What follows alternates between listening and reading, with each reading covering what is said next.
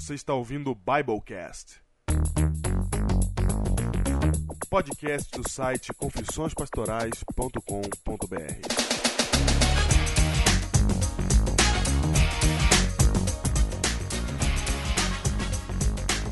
Eu sou o pastor Júnior Distrital de Batuba, em São Paulo.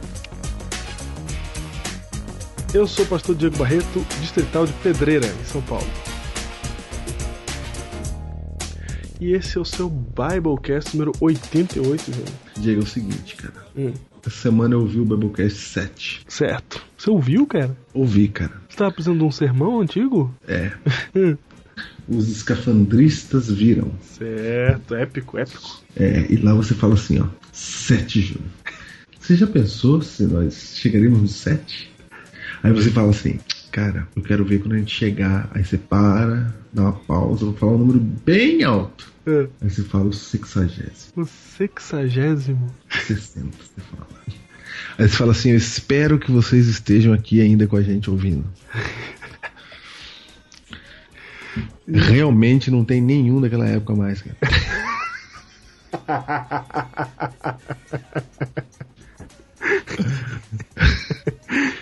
Se você ouviu o 7 na época do lançamento do 7, você, por favor, levante sua mão aí pra gente ver. Não, o Thiago Hiroshi tá aqui com a gente. cara. Thiago Hiroshi tá firme. Thiago Hiroshi.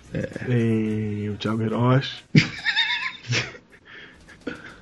Tem a Maju, Maju Santana também. A Ju é a diva, cara, que eu achei que nunca ia abandonar a A gente. diva, a diva, saudosa diva. Saudosa. Finada diva. Finada, finada diva.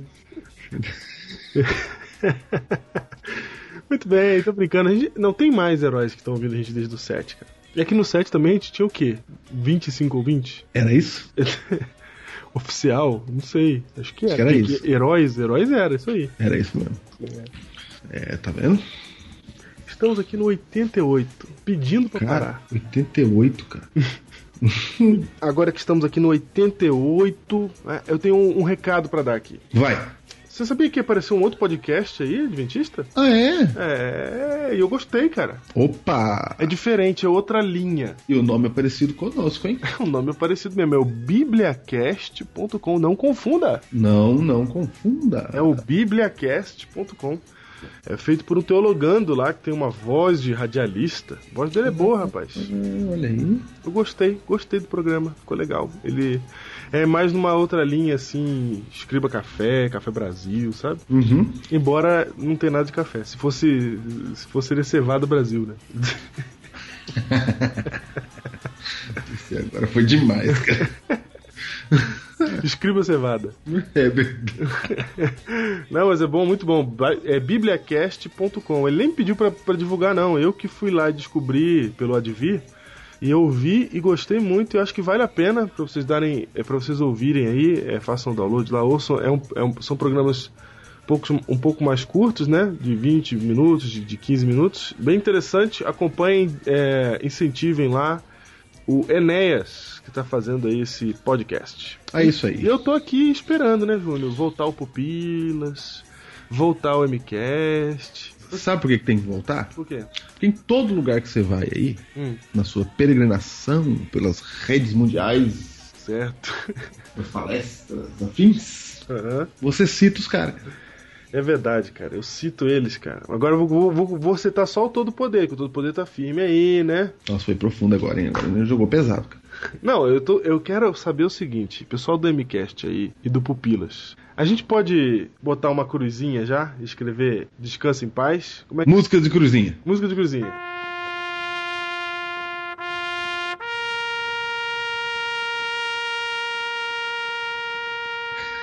Podemos fazer o funeral ou, ou o quê, cara? Ou vamos ficar aqui com a esperança de que vai voltar e etc. A gente tirou três meses de férias, a gente avisou, Júnior. A gente falou quando a gente e quando a gente voltava. Os caras já estão há cinco meses sem fazer nada aí, cara. Eu quero saber o que, que eu faço com o meu coração, que tá apertado. Eu faço o funeral ou fico esperando a ressurreição do Pupilas em Brasa da MCast? E aí? Muito bem, se pronunciem.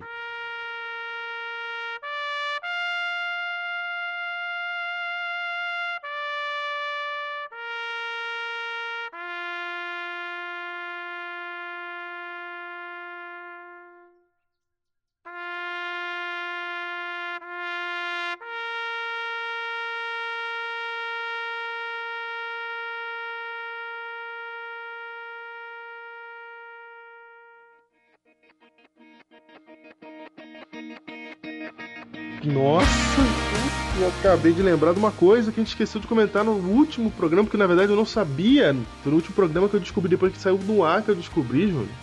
Que na Hum. revista Adventista de agosto desse mês, agosto de 2012, pra você que tá ouvindo aí no ano de 2020, na revista desse mês, Júnior, saiu o Biblecast. Saiu o Biblecast, cara. Cara, ele saiu com muita glória. Eu li. Saiu com muita glória, Júlio. Na página 24 e 25, falando sobre o fórum de internet, lá tem falando do Biblecast, citando o batismo da Ingrid Miller, citando a Keila Cruz, citando o Flávio Miller, citando você, Citou todo mundo, citou cara. todo mundo que era herói, cara, que tá envolvido aí. Citou muita gente, cara. Citou, citou aí os ministérios, né, que surgiram com o Pilo, Uhum, podcast, foi. tá? Tá lá na revista Adventista. Tá lá, cara. Saiu firme. Sabe? Confissõespastorais.com.br, cara. Ó, nós aí no mainstream. Rapaz, e isso é bem propício hoje que eu citei essa nossa conversa de Biblecast número 7. É bem propício, bem propício. É, como tudo começou e onde estamos aqui. Não, e ontem, dia 23, eu tava lá na Novo Tempo, né? E lá na Novo Tempo a gente conseguiu falar do Confissões Pastorais do BR. Não, não é que conseguiu, cara. Você meteu uma camiseta na cara da tela, assim, ó. Apareceu na cara da tela, cara? Na cara da tela, cara. Eu não vi ainda. Na cara da tela, cara. Apareceu lá a camiseta dos heróis, cara? Assim? Não, apareceu não. É, na cara da tela. Escrito, Eu ouço o Biblecast. Olha aí, cara. Nossa, cara. E, aí, aí eu consegui falar dos heróis, né? Que estão aí no Facebook. Você ainda não é herói do Biblecast, é o seguinte: você ouve o programa, basta você entrar no Facebook, procurar o grupo Heróis do Biblecast e fazer parte. Porque se você ouve o programa, você é um herói do Biblecast. E aí a gente conseguiu falar dos heróis, conseguiu falar do, do site e do podcast do Biblecast que sai hoje. Quem sabe hoje não tenham, não tenham novos heróis Júnior, que estão nos ouvindo aqui, vindos da Novo Tempo. Ah, mas ontem apareceu na hora. Na hora? Na hora do programa. E eu falei assim, aí galera do, do, do Conexão Jovem, conheço os heróis. E não é que pareceram? Ah, é? É, povo pedindo pra você parte do grupo. Olha E aí. eu prontamente incluí-los. Muito bem, cara. Olha aí. Então, bem-vindos os heróis aí que vieram pelo Novo Tempo. Bem-vindos aí, você que tá ouvindo a gente pela primeira vez, porque viu o programa Conexão Jovem. Seja bem-vindo aí e ouça os Biblecasts antigos, os- vai ouvindo os novos juntos também, pra você ficar atualizado. Sejam bem-vindos aí. Bem-vindos aí, cara. Então é isso, leia a revista Adventista desse mês. É isso, esse é, esse é o livro de hoje. O livro de hoje. O livro de hoje é Revista Adventista de agosto de 2012. 12, é isso aí. Coisa 2012. Você pode ver online também pelo site da Revista Adventista, faça o cadastro e veja lá online também, você pode ver. Ou você vai num Céus próximo da sua casa e compra aí a Revista Adventista, que é da. Que editora, Júnior? É Casa Publicadora Brasileira. É isso aí.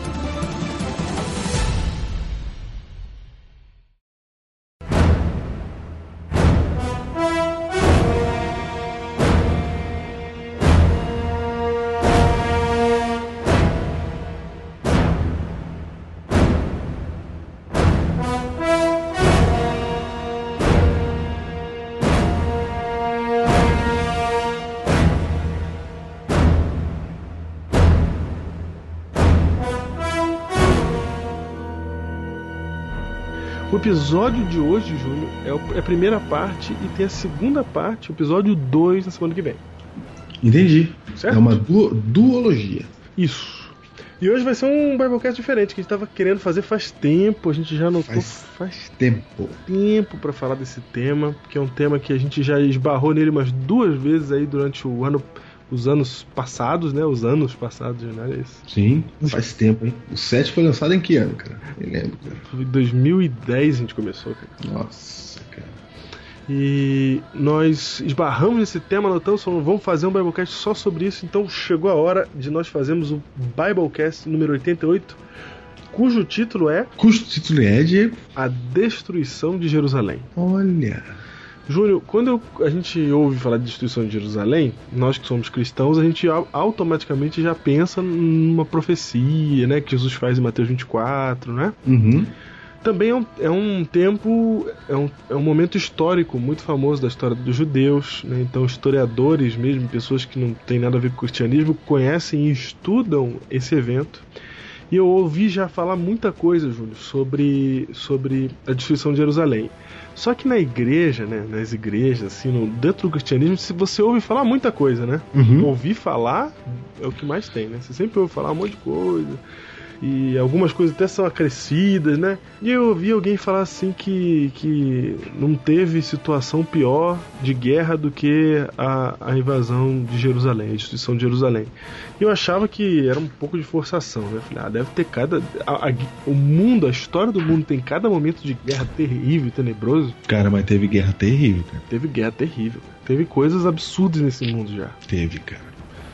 E eu vim, eu vim es- estudar sobre a destruição de Jerusalém um pouco cético quanto a isso. Mas eu confesso que nesse momento eu não consigo conceber qualquer outra história que seja mais cruel do que a destruição de Jerusalém, cara. Do ano Não, 70. tudo bem. Foi difícil mesmo. Foi terrível, Diego. Porque destruição de Jerusalém teve várias, né? Nós estamos falando da grande destruição do ano 70. Aquela que espalhou os judeus pelo mundo. Isso. Teve outra em 1100 e pouquinho pelas cruzadas. Teve um monte.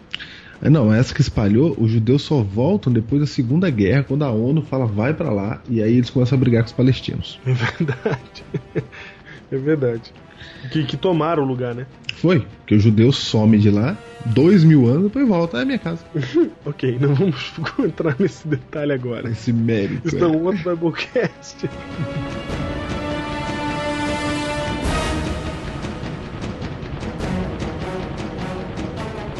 Muito bem, Júlio. A história da destruição de Jerusalém começa, começa. Eu quero começar pelo texto bíblico, tá? Vamos, vamos ler Vai, Lucas. Vamos lá, é agora, Lucas. Não vamos para Mateus, você achou que a gente ia para Mateus 24, né? Vamos para Lucas capítulo 21 e eu vou ler na sequência os versos que falam sobre a destruição de Jerusalém. Versos 5, 6, 20, 23 e 24. Quem não sabe de nada, cara, sempre lê os textos. cara. Ah, é?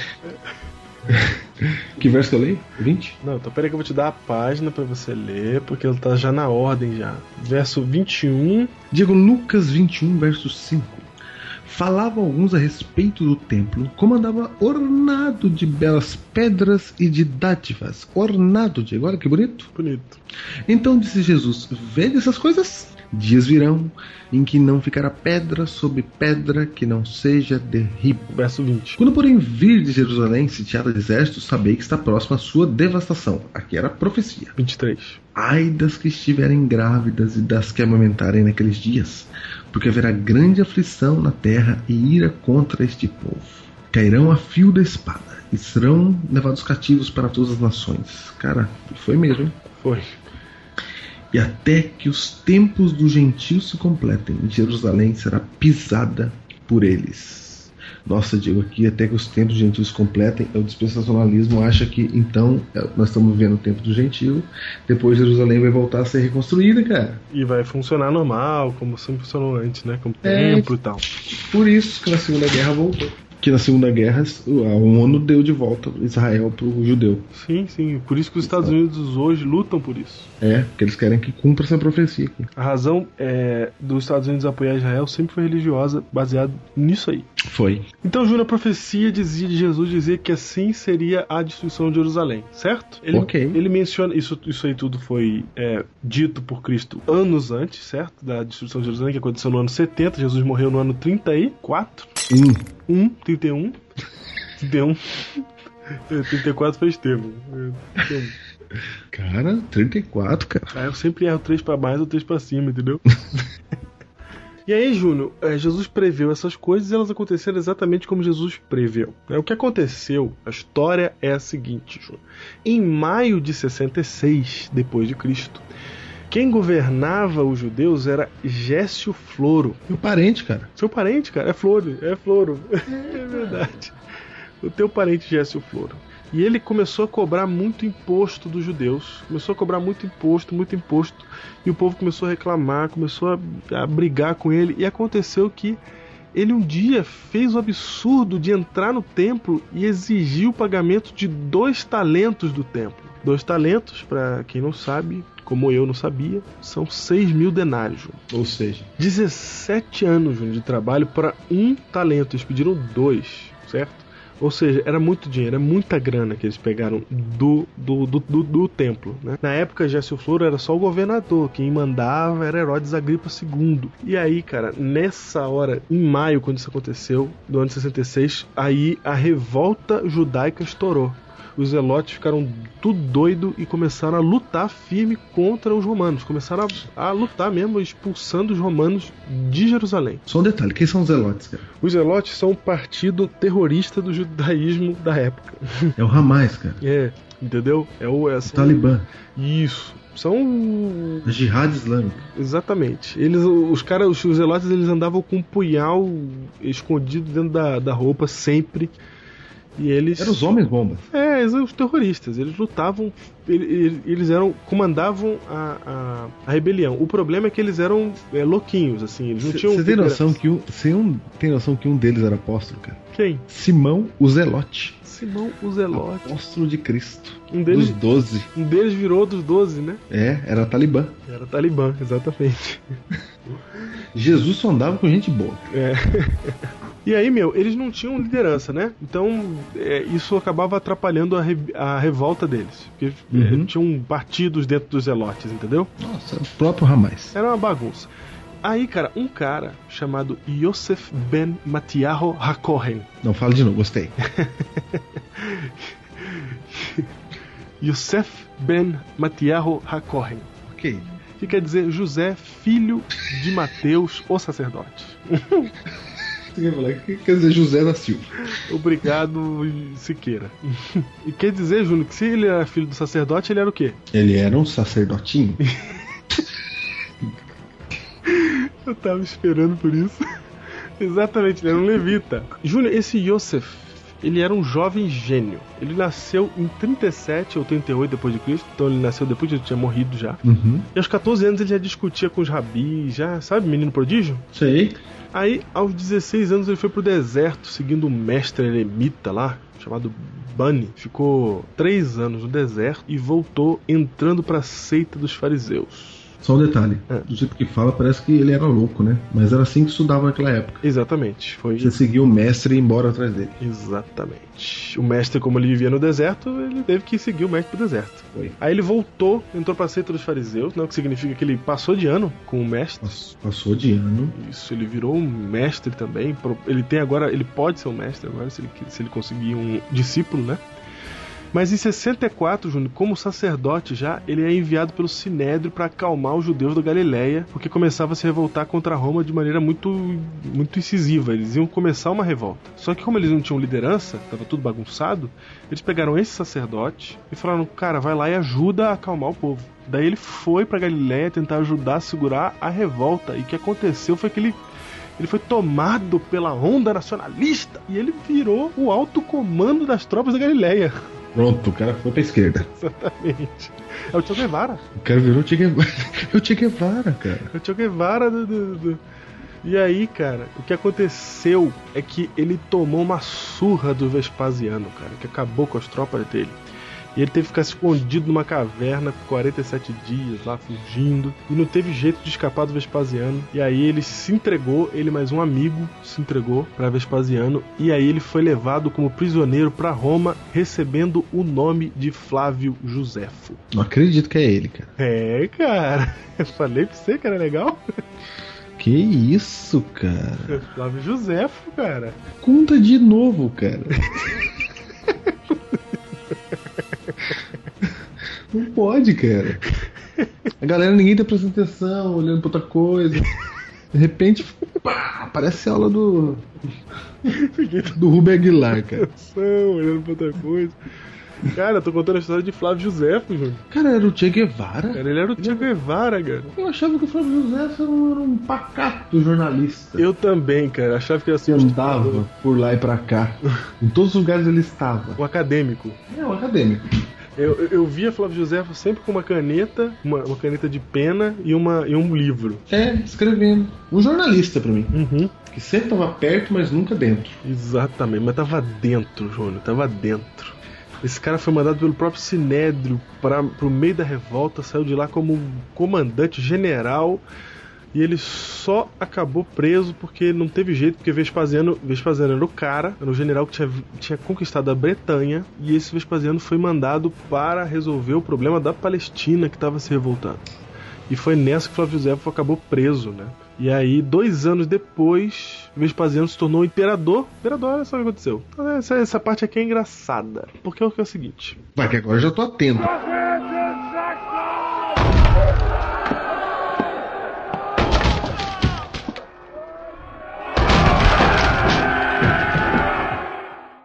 Flávio José foi preso por Vespasiano e aí Vespasiano foi invadir Jerusalém. Foi para resolver o problema da Palestina porque a revolta tinha tomado corpo a partir de Flávio José. Cara, Flávio José foi o líder da revolta, cara. Foi, cara, da primeira, da, do, de uma parte dela ali, fora de Jerusalém. Tá encaixando na minha cabeça não é à toa que ele é o maior historiador da época, né? Ele viveu esses momentos. Ele tava lá no meio do olho do furacão. Aí Júnior Vespasiano chegou para cercar Jerusalém. O que aconteceu? Nero se suicidou em Roma. Daí deu uma confusão em Roma, cara. Começou a ter uma guerra civil lá. O que aconteceu foi que no ano seguinte ele foi nomeado imperador. E aí ele deixou o filho dele, Tito, na Palestina para resolver o problema e Flávio José ficou como intérprete do Tito e prisioneiro dele. Vai, cara, vai que eu tô gostando. Certo? Certo. Ok.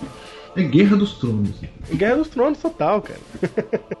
Absoluta Guerra dos Tronos. Então, nesse contexto, Júnior, o que está acontecendo em Jerusalém? O povo tá lá, normal, vivendo a vida deles, certo? Porque veio veio Vespasiano, na verdade, antes já tinha visto, já tinha vindo um outro Seste o Galo, mas ele, ele não conseguiu vencer as tropas rebeldes, aí ele voltou, aí veio Vespasiano. E Vespasiano voltou também porque tinha que assumir o Império Romano. E aí o povo, a revolta continuava. Até que Tito veio para arrebentar com tudo, João. Cara, quer dizer que houve cercos e os caras chegaram para ponto de tomar e não tomaram. Não tomaram, não tomaram. É por isso que está aqui no verso 20 de Lucas 21, quando, porém, vir Jerusalém sitiada de exércitos também, está próxima à sua devastação. Júnior, exatamente, Júnior. Por isso que é dito que nenhum cristão morreu na destruição de Jerusalém, porque eles estavam atentos nas palavras de Jesus. E quando eles viram o primeiro cerco, eles já falaram: opa, fuja. É hora de ir embora, cara. Fuja para as montanhas. Cara, e os demais não fugiram porque eles venceram o cerco, né? No, é, não, os demais não. Primeiro lugar, os demais não fugiram porque ou não ouviram Jesus, né? É, não, não ouviram Jesus, mas você entendeu que eles venceram a guerra? Os caras fugiram? Sim, que eles deram, deram uma primeira, né? Mas eles É, então. Júnior, mas olha só. Eles venceram a guerra, mas eles não venceram a guerra, eles venceram uma batalha e eles sabiam que Roma era muito maior que aquilo. Nós estamos falando do Império, que é muito nervoso. Eles sabiam que tinham vencido aquilo ali, aquele momento. Eles não achavam que iam conseguir suportar, não. Eles tinham, eles sabiam que a, a, a, a única chance que os judeus tinham era do blefe. Era de falar assim, não, os caras. Sabe quando você. Era fazer Roma olhar para eles e falar assim, ah, não vale a pena. Porque eles vão dar muita luta. Sei. Mas vencer não tinha como você achar que ia vencer Roma. Eles ficavam meio ressabiados. Eles deviam. Tanto que muita gente fugiu. Muita gente fugiu. Os cristãos todos fugiram. Você pode ver, Júnior, que nesse- não morre nenhum apóstolo, nenhum cara bíblico morre nesse, nessa, nessa destruição de Jerusalém. Não morreu ninguém, né? Ninguém. Saiu todo mundo. Só que aí ficou uma galera lá ainda. Muita gente, muita gente mesmo. E aí quando o Tito vem, Júnior, Tito vem arrebentando, porque ele vem com quatro legiões. Ele vem com a quinta macedônica, a décima segunda fulminata, olha o nome dela. A décima... Fulminata, cara. É fulminata.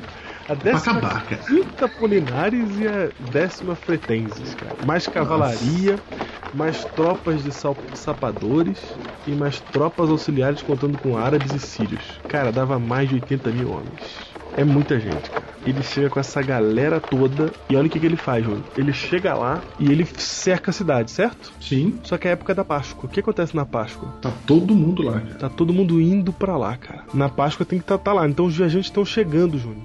Sabe o que, que ele fazia com os viajantes que chegavam? Hã? Ele deixava entrar. Falava, pode entrar. Opa, cidade, vai lá. Páscoa, ô, vai lá. Aí Sim. entrou aquela galera. Quando entrou, e falou, agora não sai mais. Por que, que ele fez isso, cara? Pra acabar os recursos de Jerusalém. Entendeu?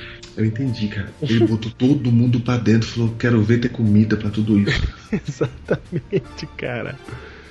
Exatamente. Daí o Tito começou a tentar invadir, né? Porque o, Jerusalém ela tinha três muros, cara. Três muros. É tipo, tipo a cidade vai sendo construída dentro da outra, sabe? Sei, sei. Tinha a primeira cidade, tinha um muro, daí fizeram uma outra, a cidade foi aumentando, foi crescendo, foi crescendo para fora, e fizeram outro muro lá fora, entendeu? Sei. Aí tinha três muros, cara. O primeiro muro, ele começou a bater com Ariete lá, sem parar, Dino. Ariete é aquele personagem do He-Man. Isso, ele mesmo. Ele faz aquela função, o Ariete. São aquelas máquinas montadas, na verdade não são máquinas, são tipo carros, né, montados com uma tora gigante de madeira que os homens ficam batendo e empurrando aquela tora até derrubar o portão ou o muro. No caso, foi o muro. O muro de Jerusalém demorou 15 dias para cair. Peraí, mas eles cercaram, cara? E ficaram quanto tempo cercados lá? Não, pouco tempo, é o que eu tô dizendo. Em 15 dias eles tinham derrubado o muro. Ah, não, eles cercaram só pra derrubar, é que não caía no miséria do muro. Não caía, o muro era nervoso. E tinha várias batalhas ali em volta do muro, tentando subir pelo por cima, os caras atacando de cima para baixo, etc.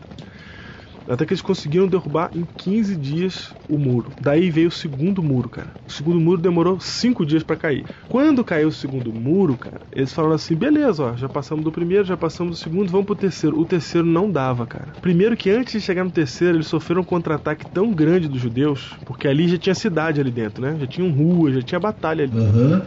Eles sofreram um contra-ataque tão grande dos judeus, cara, que o Tito quase foi pego, cara. E aí eles tiveram que recuar, aí eles perderam é, aquele, aquele tanto que eles tinham conseguido alcançar. Demorou Sim. alguns dias para Roma retomar o ponto de novo de onde eles estavam de tentar entrar pelo terceiro muro. Nisso, cara, ele achou que os judeus já deviam ter percebido que não dava pra lutar contra eles, né? Daí ele mandou fazer uma parada, o Tito mandou fazer uma parada com 10 mil homens, tudo arrumadinho, com as suas roupas, desfilando na frente lá.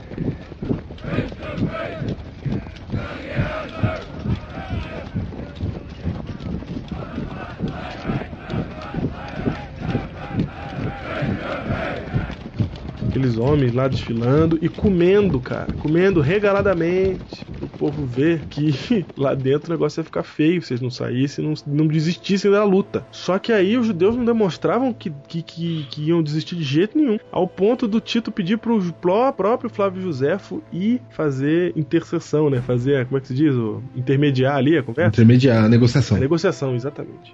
Flávio José foi intermediar a negociação, tomou uma flechada na venta. Não sei onde foi que pegou, mas ele se machucou, ele foi, foi flechado, alvejado. Deviam ter chamado de traidor, essas coisas, né? Tomou a flechada. Tomou a flechada.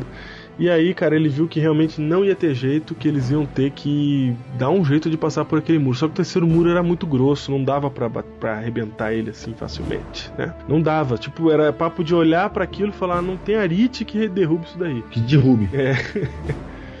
Daí qual foi a ideia de Tito? Foi de construir, construir, é, como ele ti- eles tinham um, um grupo de engenharia, né? Os sapadores, eles construírem aquelas torres do Senhor dos Anéis, sabe? Sei. De madeira, que elas são sei. móveis. Você Uhum. chega perto do muro e, e começa a invadir por ali. Andaime. Isso, andaime gigante de guerra. andaime é boa.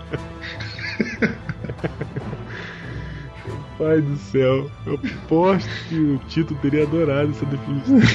Tito, o que que você quer que a gente faça mesmo? Não, faz uma torre aí, pessoal subir. aqui. Não estamos entendendo o que, que é, Tito. Andaime. Andaime.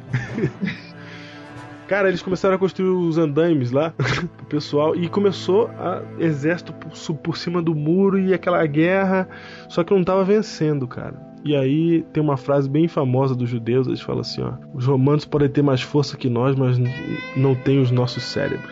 E os caras começam a fazer túneis debaixo da fortaleza, debaixo da, do muro. E por esses túneis eles sabotam as torres por baixo, botando fogo nelas ou então sabotando mesmo. Cara, demorou isso aí, né, cara? Demorou, cara, demorou. E aí, Porque imagina você é um general, cara. Você fala assim, vamos construir um túnel. não, eu, eu acredito que os túneis, já, os túneis já deviam estar sendo construídos há muito tempo. Por que, que eu sei que eles estão sendo construídos há muito tempo? Hum. Porque durante a- a- o cerco de Jerusalém, tinha muita gente que conseguia fugir para pegar comida e trazer para a cidade. E os túneis eram essa fonte de entrada e saída. Ah, tá. Tinha mesmo. entendeu? Em três dias, a revolta judaica consegue derrubar as torres do, do, do Tito, cara. Aí o Tito fica revoltadíssimo, cara. Não cons... que, que esses caras estão lutando ainda, né? É uma briga desnecessária. E aí ele, ele decide falar assim, ó, então vamos, vamos deixar eles morrer de fome lá dentro. Vou ficar aqui cercando, quero ver quanto tempo eles vão aguentar. Ah, não, entendi. Aí que vem a ideia da fome. É, aí que vem. Já estão já com fome. Mas, é, entendeu? Aí ele falou assim: vamos ver quanto tempo eles vão aguentar desse jeito aí, desse tanto aí. Só que aí não dava para controlar, cara. Era muita gente entrando, tentando sair, entendeu? Não dava para controlar. O, o, Tito não dava conta, o exército dele não dava conta de controlar todo mundo. Só pra você ter uma ideia, o alimento continuava sendo contri, é, contrabandeado, mas cerca de 5 mil pessoas eram crucificadas por dia, sendo pegas, fugindo de Jerusalém e, ou levando comida para dentro. Você tem noção do que é 5 mil pessoas sendo crucificadas por dia, cara? Os livros, os livros dizem que os romanos começaram a se divertir divertir crucificando as pessoas em posições diferentes. Começou o terror. Cara, meu Deus. É muita cruz, cara. 5 mil por dia. Imagina a paisagem. Imagina a paisagem. E, e, e, com isso, muitos conseguiam ainda entrar com comida na cidade. Então, o problema persistia. Daí, cara, Tito teve a seguinte ideia. Então tá bom. Então não vamos deixar ninguém sair mais a partir de agora, cara. Ele resolve construir um muro em volta de toda Jerusalém, cara. Um muro de 8 quilômetros com 14 fortes de vigia. E ele faz em 3 dias o muro, cara. Não, que pré-moldado, cara. Cara, o muro é feito de terra e de madeira, certo? Terra e madeira só. É um muro só pro cara saiu da cidade, olhou, ele viu aquele muro, ele vai ficar desesperado, porque não tem o que fazer. É um muro, é de terra, mas é muro, entendeu? Ou seja, alto. Não, e, e já tinha guarnições romanas nos outros muros lá dentro. O cara ele tinha que ser ninja para chegar lá fora. Quando chegasse lá fora, ele não tinha como sair. Podia sair por túnel, por que fosse. Ia dar de cara com o muro que ele fez em três dias. Cara. Levando em conta que você tem 80 mil homens, é possível mesmo. O fato, Júnior, é que quando gente saía e via lá fora aquilo, aquilo, né, o povo, eles eram capturados como prisioneiros. Muitos deles morreram se alimentando, Júnior. Eles estavam com tanta fome quando eles comiam, eles comiam que nem uns esganados e morriam de, de, de comer. Sei. E o cerco da fome durou três meses, cara. Ô Diego, eu ouvi dizer que foi tão feio, cara, que eles começaram a comer um ao outro, cara. Cara, foi nesse nível, cara. Para começar, a primeira coisa terrível que aconteceu foi que os árabes, cara, e os sírios que estavam no, no exército auxiliar eles descobriram que alguns judeus, quando fugiam de Jerusalém, fugiam carregando nos estômagos moedas, cara. Porque era o único lugar onde eles tinham para carregar, né? E aí o que aconteceu, cara, é que todo mundo que começou a fugir e era pego pelos soldados romanos, eles não eram mais aprisionados, eles eram executados sumariamente, as barrigas deles eram abertas para tirar moeda, cara. Aí o Tito ficou sabendo disso, ficou revoltado com isso, cara, e ele mandou matar dois mil dos seus próprios homens da, das tropas auxiliares auxiliares que estão isso. Mas não resolveu, porque não dava. É corrupção, sabe? Policial corrupto. Sei, você não, não manda em todo mundo. Não, não sabia, né? Muita gente Tito, controlar. Diego, Tito não sabia, cara. Tito não sabia. Tito não sabia, cara. Cara, o mundo se repete, né, cara? Cara, aí, cara, os caras eram mortos, cara, para poder, pra poder ver se tinha dinheiro na barriga, cara. E aí, o que aconteceu, Júnior, é que virou uma cena do inferno, literalmente, porque você tinha milhares de pessoas crucificadas do lado de fora, corpos de soldados romanos nas tentativas de invasão que morreram e ficaram lá putrefando, corpos de judeus, o lugar fedia, segundo Flávio Josefo e num, num perímetro de 15 quilômetros ao redor de Jerusalém não existiam mais árvores, porque os romanos cortaram tudo para fazer, fazer cruz, para fazer cruz, para fazer ariete e para fazer o muro. Não sobrou árvore em 15 quilômetros, cara. Ele falou que a, toda, toda a região, o, a geografia dele, da região foi alterada. E aí, cara, lá dentro a situação era bem pior. A situação lá dentro era que nem você falou aí. Flávio Josefo narra criança roubando. Lê os textos de Flávio Josefo aí. Vamos lá. Nenhum estrangeiro que tivesse visto a antiga Judéia e os encantamentos arrebaldes de sua capital e visse agora aquela desolação poderia conter as lágrimas e a aflição diante da modificação tão espantosa. Digo, porque Jerusalém era firme, cara. Era bonito aquele lugar. Era bonito, cara. Monte das Oliveiras era cheio de, de sombra, cara. Herodes, quando construiu o templo, cara, construiu o negócio para ser bonito, cara. E, e, o Tito não queria destruir o templo, viu? Porque o templo tinha mil nenhum. anos de, de existência já. Olha só, pois a guerra havia transformado toda aquela beleza num deserto.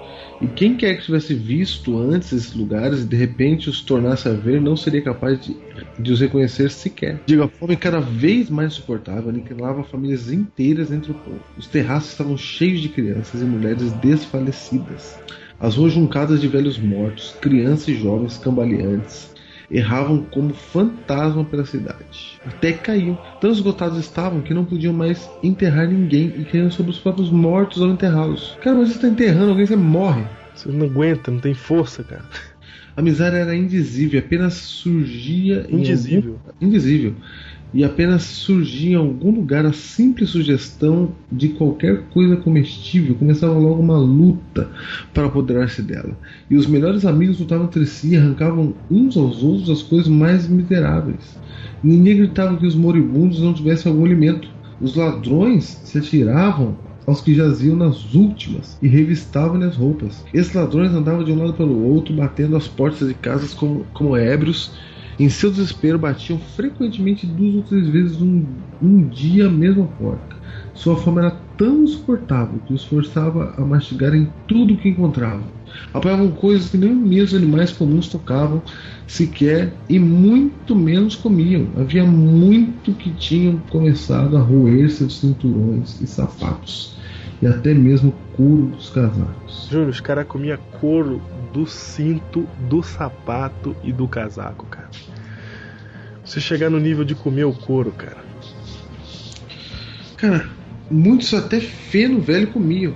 Havia outros que reuniam talos de ervas e vendiam um insignificante peso dela por quatro dracmas Áticas. áticas. Mas por que descrever essa indignidades a que reduziu os homens, levando-os a comerem coisas tão inaturais? Pergunta Flávio José na sua obra Guerra dos Judeus. Porque escreve sobre um acontecimento paralelo em nenhuma história, nem entre os gregos, nem entre os bárbaros. É horrível falar a respeito e inacreditável para quem não ouve. De bom grado, com efeito, eu passaria por alto a nossa calamidade para não adquirir fama de transmitir uma coisa que parecerá tão indigna à posteridade. Mas houve muitos testemunhos oculares no meu tempo. Além disso, o, o meu país teria pouco motivo para me agradecer se silenciasse a miséria que sofreu nesse tempo. Flávio José Che Guevara. Júnior, você sabia que a própria família dele tava lá dentro, cara? Do Flávio? É, cara, e, e o tamanho do sofrimento que eles estavam passando ali demonstra o tamanho do orgulho que eles tinham, né? Pra não se entregar. Não, é disso que eu tô falando, cara.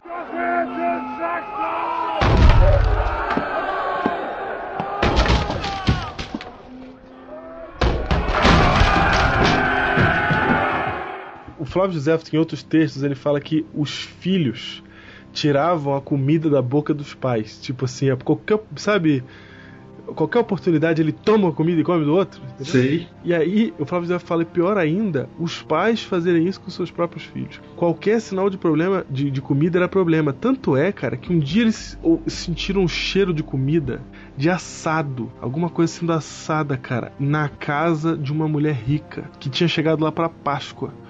Cara, eles foram, entraram na casa da mulher, cara, falaram: pode dar pra gente o que você tá fazendo aí. Daí ela falou assim: não, não vou dar, que não sei o que, não, você vai dar, senão a gente vai arrebentar com você aqui agora. Daí ela, muito sem graça, assim, meio louca, cara. Daí ela mostra, cara, era o filho dela, cara, que ela já tinha comido um pedaço. Cara, eu não conheço história pior que essa, não, velho. Eu não conheço uma história que é chegada nesse nível. E o Flávio José fala uma coisa que é interessante: isso, isso, esse acontecimento demonstra que eles estavam perdendo a razão, que eles estavam ficando loucos, cara. É, cara. É o seguinte, cara. É um completo ensaio sobre cegueira, cara. É um completo ensaio sobre cegueira, é verdade, cara. É verdade, foi. Exatamente isso que estava acontecendo ali. Tanto que essa história, cara, ela ficou. O Flávio Zé fala assim que essa história ela ficou tão famosa que os próprios os próprios soldados lá de fora ouviram essa história e o Tito falou assim: pode deixar que quando eu derrubar essa cidade eu vou é, enterrar essa história nos seus escombros. Cara, ele falou assim: a gente tem que varrer esse povo, cara. Exatamente, cara. Digo, quem era esse povo, cara? Esse povo era o povo de Deus, cara. Exatamente. Olha onde chega, cara. Cara, foi O grimilismo de uma pessoa onde chega, cara. Foi muito grave, cara. E sabe como é que foi que ele conseguiu entrar no terceiro muro? Hum.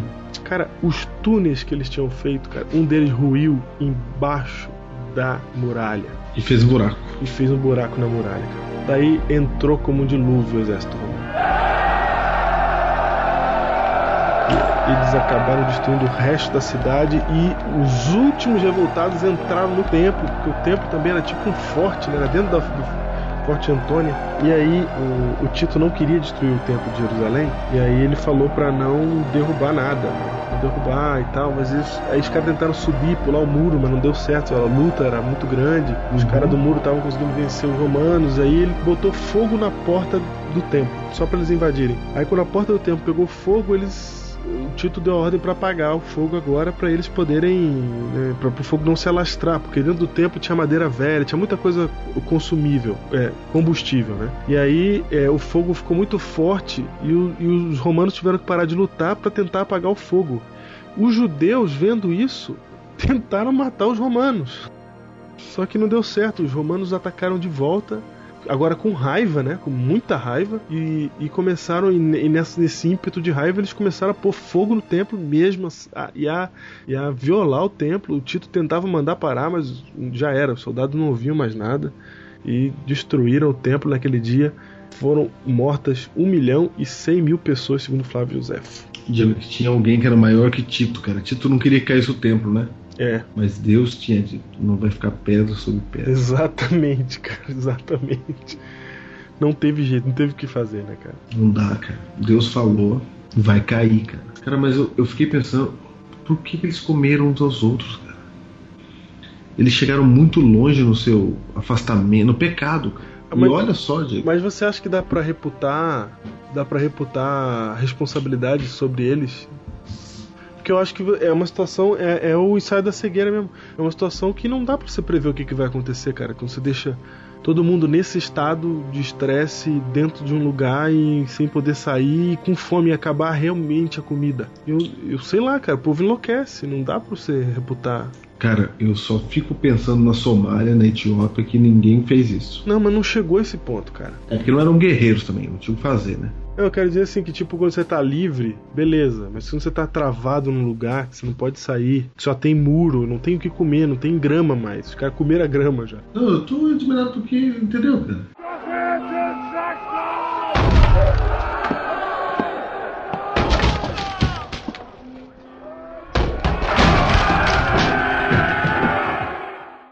Muitas coisas dá pra concluir, Júnior, desse tema. Muitas coisas, eu quero falar de uma delas. Vai. É verdade, porque a gente podia falar de várias coisas agora.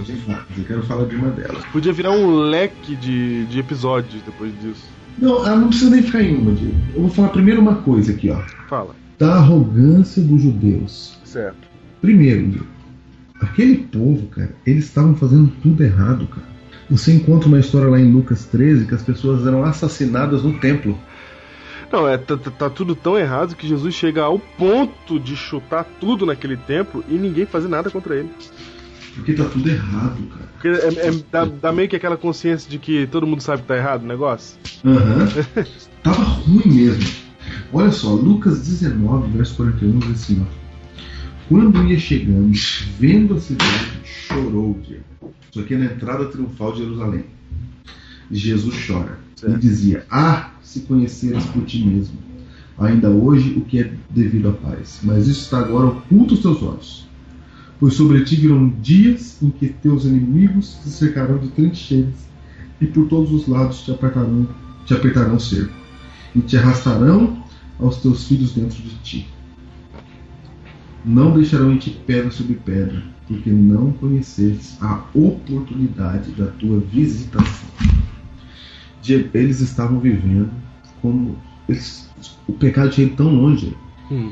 que o judeu ali ele, ele achava ele não tinha ele não era mais de Deus cara, há muito tempo muito eles tempo. tinham rejeitado a Cristo eles tinham rejeitado a Cristo e pedido caia sobre nós o sangue teu... dele isso. sobre nós e sobre nossos filhos isso, isso, isso. Mesmo assim, Diego, eles acreditavam que Jerusalém nunca ia cair. Eles achavam que Deus ia salvar eles até o último momento porque eles eram o povo de Deus. O Flávio José fala isso, ele fala que eles tinham certeza que Deus ia dar um jeito no último segundo e ia salvar eles. E sabe em que estava baseada a certeza deles, já? No orgulho. Nas leis. Nas leis? No orgulho, tá certo, tá certo. Uhum. É vírgula, vírgula. Ah, vírgula okay. nas leis. Okay, entendeu? É. No orgulho de guardar as leis. É verdade. Ou seja, eles acreditavam que eles eram o povo de Deus. Olha, olha a ideia aqui, Diego Eles deixaram de ser o povo de Deus, mas ainda acreditavam de todo o cor- o coração que o eram porque guardavam as cerimônias. Porque circuncidavam. É, Porque tinha um templo. porque no sábado fazia isso e aquilo. É. Ou seja, Diego, as cerimônias, cara, ficaram acima da religião, do verdadeira religião, Sim, da verdadeira adoração, vamos colocar assim. da verdadeira adoração. Cristo já tinha rejeitado a eles, mas eles achavam que não. Uhum. Cristo olha aqui e chora pela cidade e fala assim: olha só, vocês pensam que são de Deus, né, cara? Vai morrer todo mundo. Cara, e Cristo deve ter visto o que vai acontecer na hora que ele chorou, né, cara? Ele viu essas Sim, cenas que a gente narrou aqui, e é pra chorar mesmo quando você imagina essas cenas que a gente narrou. né, Cristo vendo essas cenas, vendo aquele povo ali cantando Osana ao ao filho de Davi, e ele falando: Cara, vocês não estão entendendo nada, cara. Diego. E pode ser que. Eu se- queria a gente- botar vocês debaixo da minha asa, Oi, igual a cara. galinha guarda os pintinhos, cara. Eu queria Você tá proteger cara. vocês. Eu queria guardar vocês, mas vocês não estão entendendo nada, cara. Diego, eles não conseguiam enxergar. Diego, aqui nesse, no Biblecast, cara, a gente já falou várias vezes sobre os Grimmins, não falou, cara? Falou. Esse é o resultado final do Grimmilismo. É. Eu tô- A, a cegueira absoluta, cara. É verdade. Jesus não tinha nem como falar. Jesus não tinha nem como falar assim, gente, para agora que eu vou explicar um negócio pra vocês, senão, senão não vai dar tempo. Não dava, Júnior, não adiantava. Não adiantava. Ele tinha que falar por parábolas ainda, pra quem quisesse entender realmente, entendesse. Porque o cego ficasse mais cego ainda, ele dizia. Porque não adianta você tentar explicar pro cara que não quer ver, cara.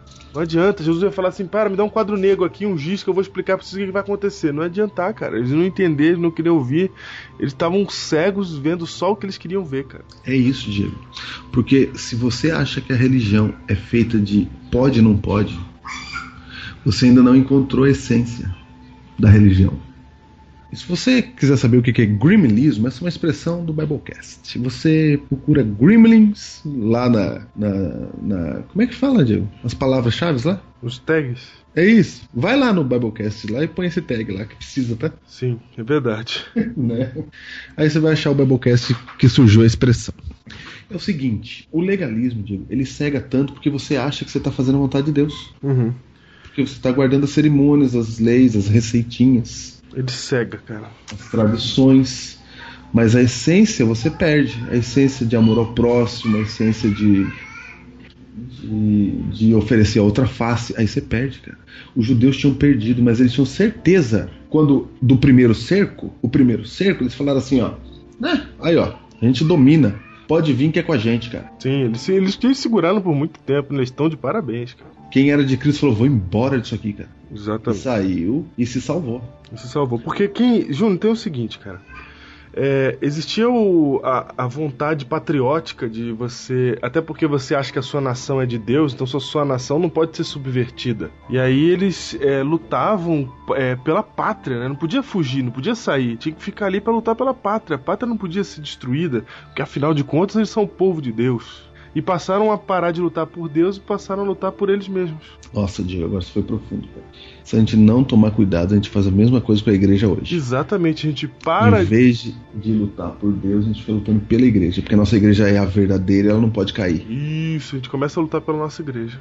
A igreja não tá assim ainda, Diego. Mas, Diego, É, muita gente luta pela igreja, cara. muita gente. Cara, algumas pessoas, Diego, são torcedores da igreja adventista. São torcedores. Ele nem sabe por que, que a gente guarda o sábado. Sabe por que, que as pessoas guardam o sábado? Em alguns casos, Ah, eles guardam o sábado porque a igreja ensina que tem que guardar e essa igreja é verdadeira. Uhum. Agora, por que, que essa igreja é verdadeira? Entendeu? E por que, que ela ensina? Não tem, acabou. Fica só nisso. Então, ou você pertence a essa igreja e guarda, ou você tá fora do céu, cara. É desse tipo de arrogância que eu tô falando. Aham, Entendeu? Entendi. E a gente não pode chegar nesse nível, cara. A gente tem que saber a nossa missão, saber por que, que a gente tá aqui, saber da nossa essência. E a nossa essência tem que ser Cristo, cara. E não a igreja. A igreja é o resultado do amor a Cristo. Se você buscar Cristo, a essência, etc., o resultado é a igreja. Mas o problema é quando a igreja sai, ela deixa de ser o resultado da comunhão com Cristo e passa a ser e passa a ser o sujeito. Ou seja, primeiro você é a igreja, depois vem a comunhão com Cristo, entendeu? Uhum. Sim, É a exato. igreja que te leva à comunhão. Sim. Mas é a comunhão que deveria levar a igreja. Exatamente, é isso aí. Por isso que a gente se reúne junto para adorar. Porque a gente tá já em comunhão com Deus e a gente quer adorar junto. Isso vai gerar a igreja. A comunhão, pessoas que amam a Cristo, gera uma comunidade, uma igreja. Mas o que acontece depois de alguns anos é o contrário. A igreja que gera comunhão, ela estabelece regras para você ficar em comunhão com Cristo. Você estabelece como que você fica em comunhão. Então, quem que fica em comunhão? Quem é de Deus na igreja de sétimo dia? É aquele que acorda de manhã e faz a lição da escola sabatina. Uhum. Mas não só isso agora. É aquele que também faz as 40 madrugadas. Uhum. Não, não, mas você tem que fazer também o Reavivados por Sua Palavra. Uhum. Essas coisas, elas têm que ser feitas mesmo, Diego. Mas eu tô dizendo da inversão na, na cabeça das pessoas. Sim, transformá-las em, em talismãs. Porque tem que ser o contrário. Eu gosto tanto de estudar a Bíblia que eu vou criar um negócio aqui pra gente estudar junto, que é o Reavivados pela Sua Palavra. Isso. Vamos cada dia ler um capítulo da Bíblia pra gente ler todo mundo junto. Olha que legal. Uhum. É, não, é legal pra caramba mesmo. Mas aí o povo pega e faz o contrário. É. Eu tenho que primeiro fazer isso. É quando seja, o sistema engole o espírito. isso. E quando o sistema engole o espírito, você não entendeu que Deus saiu já da sua vida, cara. Exato. Porque você tá no sistema e você acha que tá tudo resolvido. Isso, os judeus naquela época achavam que estava tudo certo, cara. E veio a morte. Que Cristo avisou, cara. Cristo avisou, cara. Ele avisou, cara. Ele falou como é que faz pra descobrir quando vier. Cara, Cristo não fica falando olhando assim, ó. Nossa, na hora que você estiver muito ruim, eu mato todo mundo. Não. Ou deixo matar todo mundo. Não, não é assim, cara. Ele falou: vocês estão tão ruim que o mal vai vir sobre vocês.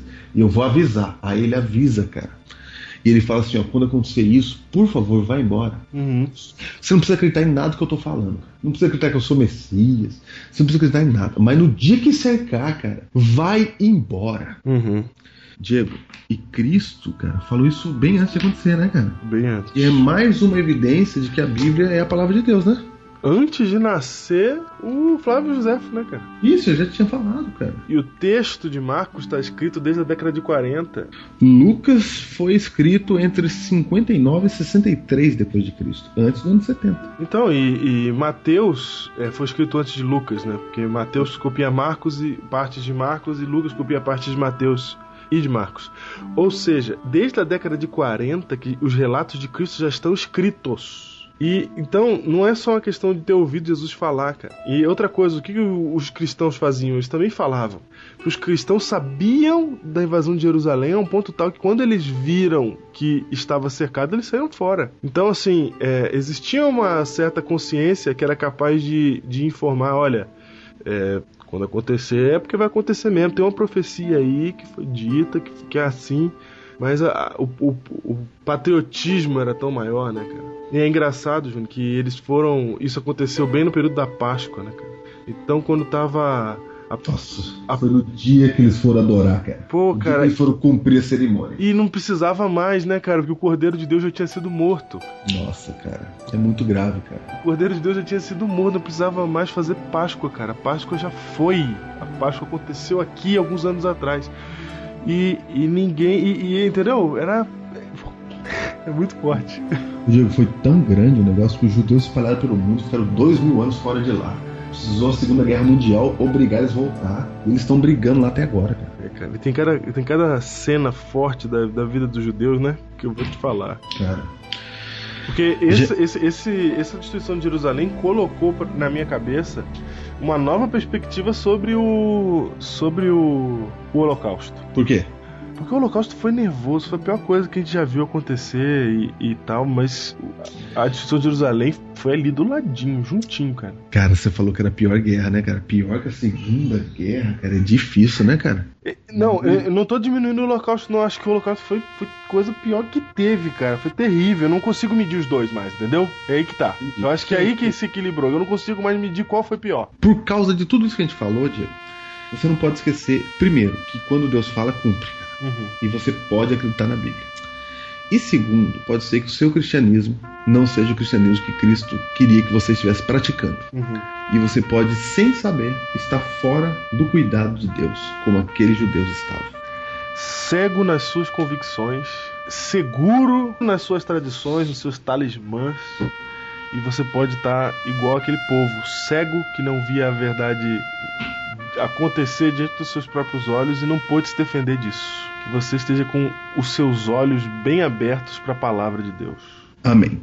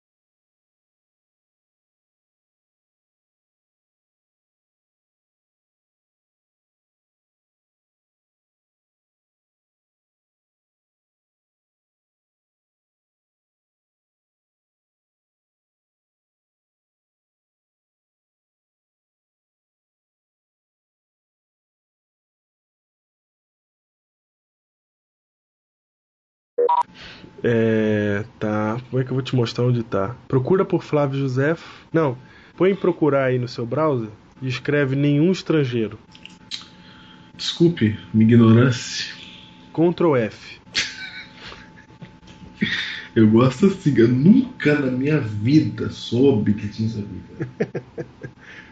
Escreve nenhum estrangeiro. Você sabe quando o seu bebê. Olha lá, olha. Olha! Meu Deus, cara. Nossa, cara. Sua vida mudou. Minha vida mudou, cara. Porque se eu sou uma conhecimento Não, peraí, você tá lendo ruim, cara. Lê direito, cara. Você tá lendo assim, ó. Eu sou conhecimento paralelo. Porque se eu sou conhecimento. Porque se eu sou um conhecimento. Tá lendo assim, cara. Pô, vai. Bom, capítulo acredito que 21. nós estamos fazendo- Eu não acredito que gente tá fazendo esse Biblecast, cara. Por quê? Nossa, você tá sendo muito duro comigo. Não cria problema pra mim na edição, não. Vai.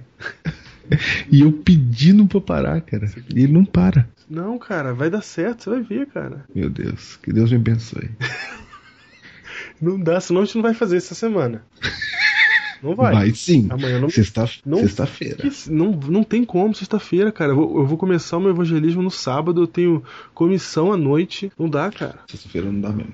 É o seguinte, que eu vou pro encontro de casal na sexta. Aí, ó. Então vai, se anima aí. De. Lê aí, ó. Primeira, primeiro texto aí, já tá os textos tudo, tudo um lado do outro, vai. Que texto um lado do outro, cara? 5, 6, 20, 36, 24, né? Isso. Atenção, vai. Ombros soltos, ombros soltos. 3, 2, 1. Nossa, nunca foi tão difícil pra mim, gente. É, às vezes eu me sinto assim também. Às vezes nada. Às Todo vezes parou quando a gente tava assim. Você me obriga a fazer desse jeito. Não, não, nunca. A gente sempre dormiu. Você, não, você. Não. Já fui obrigado a fazer desse jeito aí porque não tinha jeito que você ia no outro dia pra associação, que não sei o que, que não sei o que. Vai. Algumas ideias. Por exemplo, o fato de que. Deu branco. Nossa, tá tarde. Tá ruim, cara.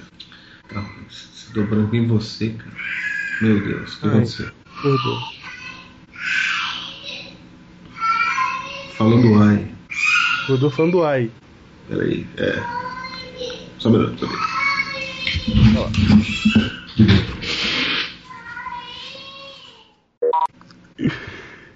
Ai, meu Deus do céu, cara. Vai dar. Vai, vai, não, vai, vai, segue. Vida que segue. Tá muito ruim você, cara. Putz grilo. Eu tô, falando as coisas, cara. Vai, vai. Lê, só, só lê. É só ler. Mais nada. Meu Deus. Então vamos lá. Diego Lucas 21, verso 5. Ele saiu e a gente ficou batendo papo, né, cara? Você esperou ele voltar pra gente gravar, né, cara? É verdade. Difícil é a minha vida, cara. Muito difícil. Deus, eu não aguento mais.